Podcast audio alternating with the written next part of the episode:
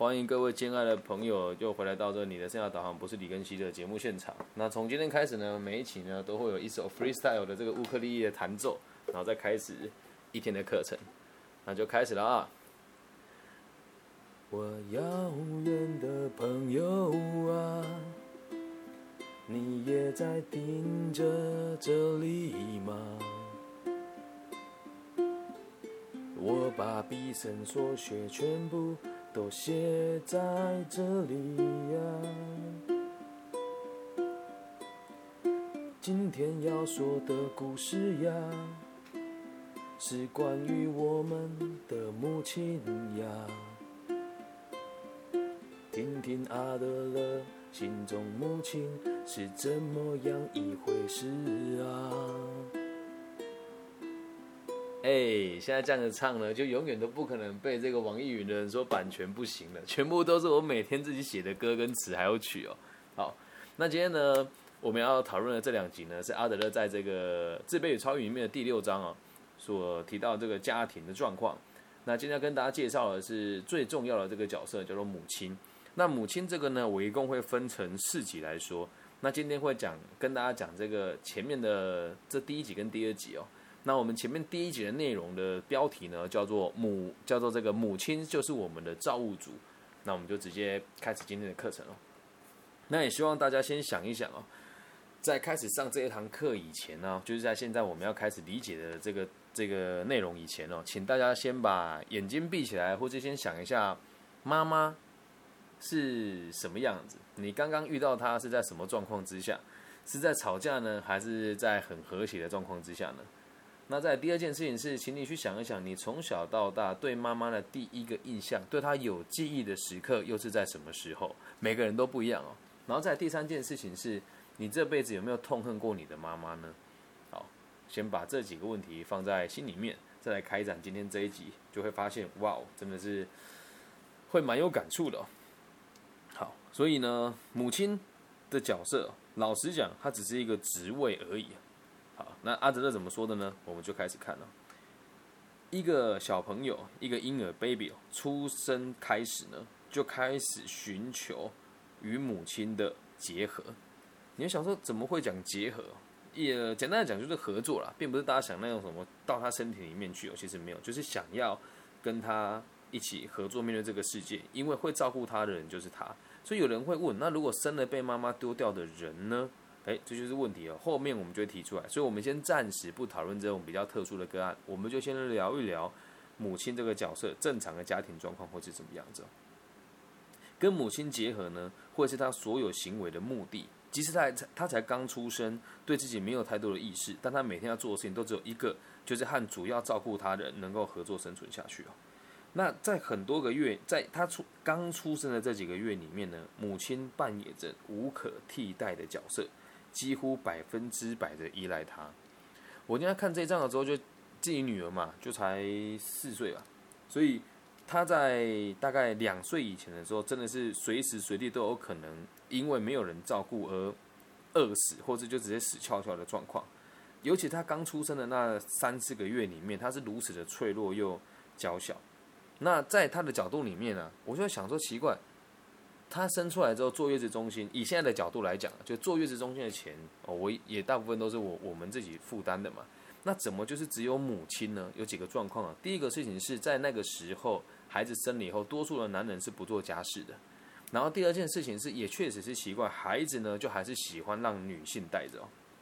所以在那个时候刚出生的那几个月呢，他们是完完全全的依赖母亲这个角色。在这样的状况之下，这个孩子这个个体哦。就开始能力发展，什么能力呢？开始他合作的能力的发展。哎，有趣了吧？看起来好像是妈妈照顾他，但实际上他们两个是有共同的目标的哦。什么目标呢？让婴儿活下去，并且让妈妈开心的生活。所以每一个孩子的第一个合作对象都会是你的妈妈。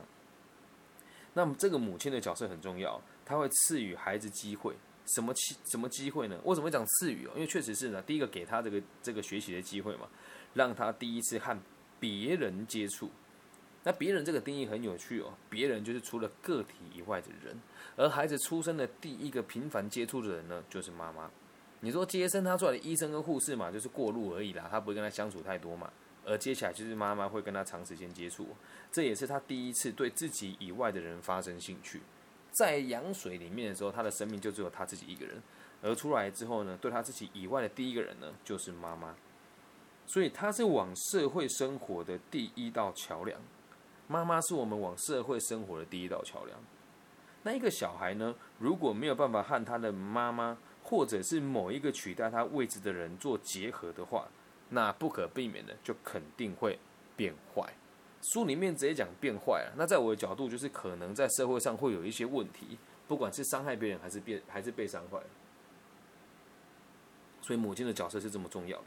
那因此，孩子跟这个妈妈的合作与结合啊，是如此的紧密，而且是影响广泛的。为什么讲紧密哦？如果没有二十四小时看着他，基本上他是无法生存下去的。那到我们现在后末世的这时候的大家，很多时候孩子是给保姆带的嘛？那这也是为什么现在孩子越来越难管教的原因之一。因为很多保姆或许不是那么的用心带自己的小孩，但也不是说每一位了。我们继续往下看，这表示着什么？如果孩子让妈妈带啊，带出来的特性哦，不一定百分之百都是从遗传来的。为什么呢？每一个可能遗传的现象，比如说某个爸爸非常固执，孩子就会很固执吗？那倒不一定哦。为什么？孩子的个性主要绝对不是来自于遗传，这是阿德勒的想法。为什么？因为他的性向哦，可能已经被母亲改变。那用什么方式改变呢？训练、教育和重新塑造。这个很有趣啊。我们每个人的个性哦，我觉得都是被教育出来的，对，都是被教育出来的。所以母亲对于一个孩体。对于一个这个个体孩子的改变呢，可以透过训练、教育跟重新塑造。那这个这边呢，我们提到这几件事情哦，有的母亲有技巧，具备良好的技巧，或是缺乏技巧的话，它都会影响孩子全部的潜能。什么叫技巧与缺乏技巧？有些母亲对于这些东西是有了解的，因此在孩子从很小的时候就会教育他很正确的方向与人家合作。那如果这个妈妈是缺乏技巧的，百百分之百都是负面的状况吗？那倒未必哦，只是这会影响到一个孩子未来发展的潜能，有这么严重吗？我们继续往下看哦。我们说到身为一个母亲的技巧，什么叫技巧？它意思很简单哦。除了我们刚刚讲那些改变、训练、教育和重新塑造，用具体一点来讲的话，指的就是他和小孩子合作，就是他和小孩子合作的能力，说服小孩子跟他合作的能力。啊那这个什么意思哦？就是训练他配合。这我看到这边的时候蛮有感触，因为我跟我们家小朋友的互动关系是，因为妈妈在两岁就离婚了嘛，所以他有很多时间是和我生存在一起的。我到现在跟他做每一件事都是我们怎么做好不好，我们怎么做好不好。他偶尔会拗，像今天下午就有个有个例子哦，这孩子不知道哪来的 idea，，他就把很多纸撕碎，然后去浴浴室拿一个小水盆出来，里面装了水。把这个画的颜色的纸剪碎之后丢到这个水盆里面，说那个是艺术品，说他要回来给阿公阿妈看。那当时阿公阿妈都在外面嘛，阿公阿妈普通话叫做爷爷奶奶，我就拿了这个东西就把它丢掉了。丢掉了之后就跟我，他就哭哭着跟我说我要这个东西。那我就跟他讲，那我们现在该怎么做比较好？我不小心把它倒掉了，那明天再做一个行不行？他说不行。我说那现在要做也来不及啊，对。所以后来我们就去讨论嘛，把它重新制造出来，他就接受了嘛。这个就是站在我跟他建立合作的关系之上，我也每天都在训练他。那你说我的角色是不是母亲哦？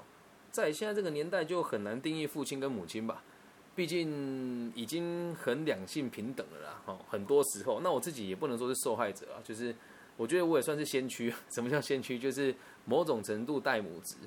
对，那我也希望更多广大的男性朋友。希望大家也可以多负担一点，每个人都是可以成为母亲这个角色的。好，我们继续往下看了。那母母亲的这种协助孩子跟他合作的能力呢，是没有一个规则可循的哦。对，所以如果你说有一套百分之百的方式，那绝对是骗人的。在我们台湾就很流行一套叫“百岁育儿法”，就是什么时间要做什么事。可是我必须得告诉你，每个孩子的状况都不一样，所以这个能力没有一套规则可循，只存在于这个妈妈跟她的孩子之中，而且。亲子的关系呢，每天都有新的状况发生，因为孩子是最没有规律的生物，他必须得洞察小孩子的需要。那讲到需要这两个字哦，只要孩童啊在两个两两年以内，两岁以内的孩子呢，通常哭只有三个需求。第一个就是肚子饿了或渴了，第二个就是大便下去了，第三个就是想睡觉。没有第四，哎，第四个需求比较少，就是希望人家陪他玩。嗯，了解孩子的需要非常重要，所以只有在母亲对小孩有兴趣的状况之下，他才会，而且他关心这件事情哦，要赢得孩子的爱，还有保障孩子的幸福的这些状况前提之下，才能够获得这些技巧。那这些技巧说穿了就是有没有那一个心而已嘛。可是现在在台湾哦，没有心的妈妈真的很多了。有时候看得很气啊，比如说在外面就是手机放给小朋友看，然后自己在旁边玩。有时候带我们家阿妹要带我们家妹妹去那个公园玩的时候，现在当然不行嘛，就会看到有些妈妈就是在旁边翘二郎腿啊，然后在看着孩子在那边跑来跑去，对他们就很缺乏这些技巧。有没有心很重要。那。怎么看有没有心呢？我们可以从母亲所有的动作里面来看出她的态度。什么动作？抱起他的时候，背他的时候，和他说话的时候，帮他洗澡的时候，或者是喂他吃东西的时候，都是在跟他合作以及结合。你说我有没有办法百分之百做到很有耐性哦？真的也很困难呐。我很难想象一个妈妈要全职每天盯个一个小孩看二十四小时。我必须得讲，我这样子的时间没有经历很长，然后后来其实家人也都很帮忙，我没有没有办法理解这种二十四小时黏着他的感受是什么，但我知道一定很痛苦，因为真的是你是什么事情都不能做的。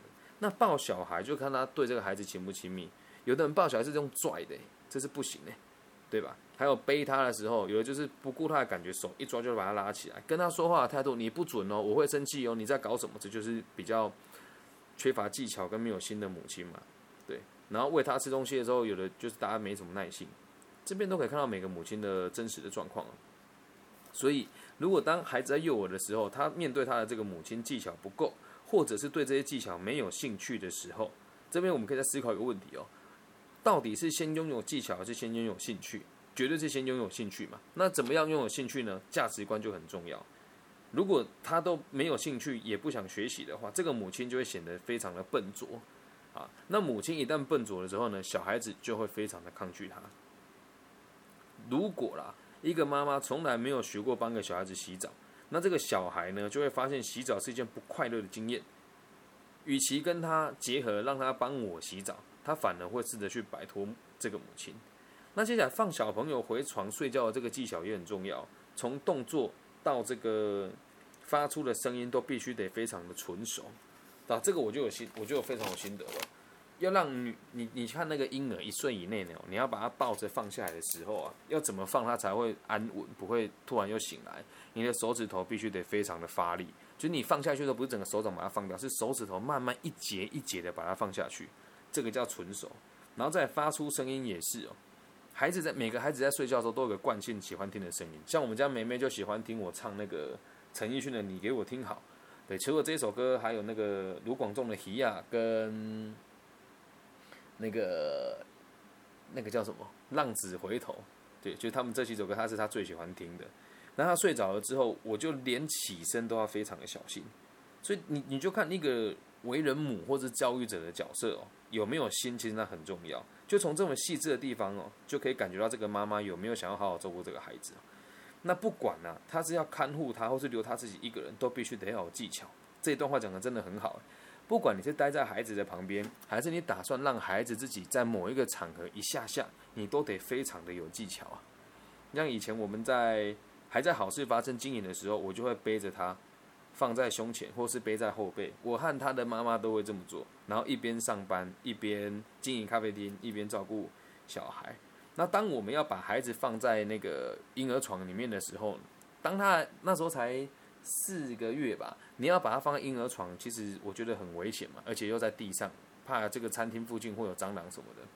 于是我们就做了一个非常神奇的事情，就把它放在收银机的前面。每个人进来第一眼都是看到个婴儿在那个咖啡厅的门口，这是我们当时的生活。我也觉得当时我们两个都对孩子展现出很高超的这个陪伴他的技巧。同时呢，还要顾及他这个小朋友的整体的环境，然后整体的环境，我我这边就觉得很很纳闷了阿德是当过母亲的，他后面讲孩子的整体环境必须得符合哪一些需求？新鲜的空气、室内的温度、食物的营养、睡眠的时间、生理习惯跟清洁，这都是要顾到的。其实我初出为父的时候，也真的是很难适应，很难理解了。所以在孩子和母亲相处的每个场合，都在提供他们机会，哦，都要提供小孩子什么机会呢？让他对母亲这个角色喜欢或者是讨厌，又或者是愿意跟他合作，又或是想要脱离他。很有趣哦，母亲这角色真的相当重要啊。所以啊，我们再继续往下看哦。做母亲的技巧，并没有任何的秘方。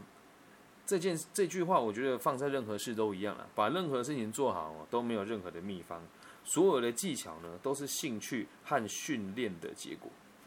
那到底是先有兴趣，还是先有训练呢？啊，肯定是先有兴趣嘛。那兴趣会从什么地方来呢？就来自于你的目标嘛。那目标有没有？你的目标有没有可能用错的方式去追求？有可能啊。那要修正什么？这个叫做生活风格嘛。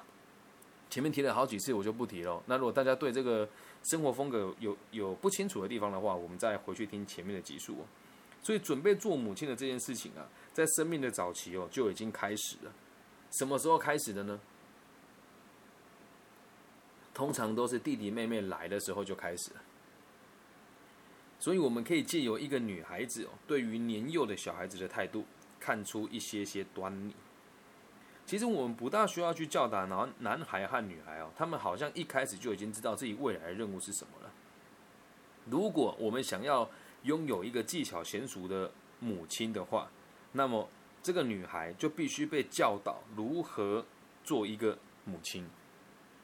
所使用的教育方式呢，就要让他们喜欢做一个母亲，把母亲这样子的工作跟哎这样子的职务当做是一种创造性的活动。那接不不要在她突然当妈妈的时候，而对这样子的角色感到失望。母亲这个角色确实很令人失望啊！怎么说？很烦呐，很枯燥啊，很索然无味啊！你就看你每天要洗几次奶瓶，孩子刚出生的时候，一天至少喝八到九次奶，你一天至少就要洗八到九次的奶瓶，然后再来尿布换湿了换，太湿了要换，睡不着陪他，晚上夜奶你得起床，非常的繁琐。那至于我们现在刚刚前面聊完了，我们要做一个小小的中整。母亲这个角色呢，母亲这个词哦，其实说穿了，就只是一个工作而已。那为什么讲母亲是我们的造物主？前面就听到了，它会让我们，就是我们这个个体，从母亲的身上第一次学着跟别人合作，所以我们的个性会大大的被母亲影响。这样能够理解吧？那为什么这边讲说我们必须得教导女孩怎么做一名母亲？这句话如果现在放在台湾拿出来讲，一定被干屌到死啊！一定会被这个干屌意思就是被人家攻击到死的原因是，他说这这生孩子怎么是女生的事情，养小孩怎么只会是女生的事情呢？但是这也是逼不得已的，因为确实在现在的状况也是男生的收入比女生高那么一点点。可是我先讲啊，如果我的状况是女性的收入比我高，假设她现在收入超过于我了。他想要我在家里带小孩，我是百分之百愿意的，因为我确实可以在一边带小孩一边做节目的状况之下过生活，我是可以接受的。只是这么做对我来讲是有风险的，因为我要扛的生计很多，很我要扛着很多人的生计了。那所以我们要记得一件事：如果大家愿意的话，有机会就请你多善待身边的小朋友，然后并且不要去煽动。婆媳或是妈妈群之中的一些不必要的对立的言论哦，在台湾有很多这种言论，比如说什么口罩男啊，什么王洪哲啦，就常常会讲说什么妈妈好辛苦，都没有人同理她。哎，这是两个人的事情哎，那你要我同理妈妈，那妈妈也得同理我们这个角色啊。所以回归到根本，就是我们有没有被教导出成为一个母亲的特性？那成为一个母亲的特性这件事情，并不代表说我们一定得什么。有母性光辉啦，为别人着想啊，没有，就是你要理解，我们每个人都有能力协助孩子来融入这个社会，那我们每个人也都有能力让另外一个人更愿意为他的生命负责，进而去愿意照顾一个小孩，成为一个更好的母亲的角色。那其实看到这边，我觉得很伟大，母亲是一种创造，当做成为一位母亲是一种创造性的活动。这也是实话。我们常常在说什么造物主啦，人从哪里来啊？他妈的，脑袋放清楚，你要不你就从你妈的肚子里面来的啦。那你的造物主是谁？就是你妈。你的个性从哪里来呢？从你妈妈那边来，这样能够理解吧？所以记住了，母亲这个植物，简单来讲，就是一个创造生命的造物主。他创造出来之后，这个个个体的前期的所有的个性呢，都来自于他的影响。这是今天的上半集。那接下来我们准备进入下半集。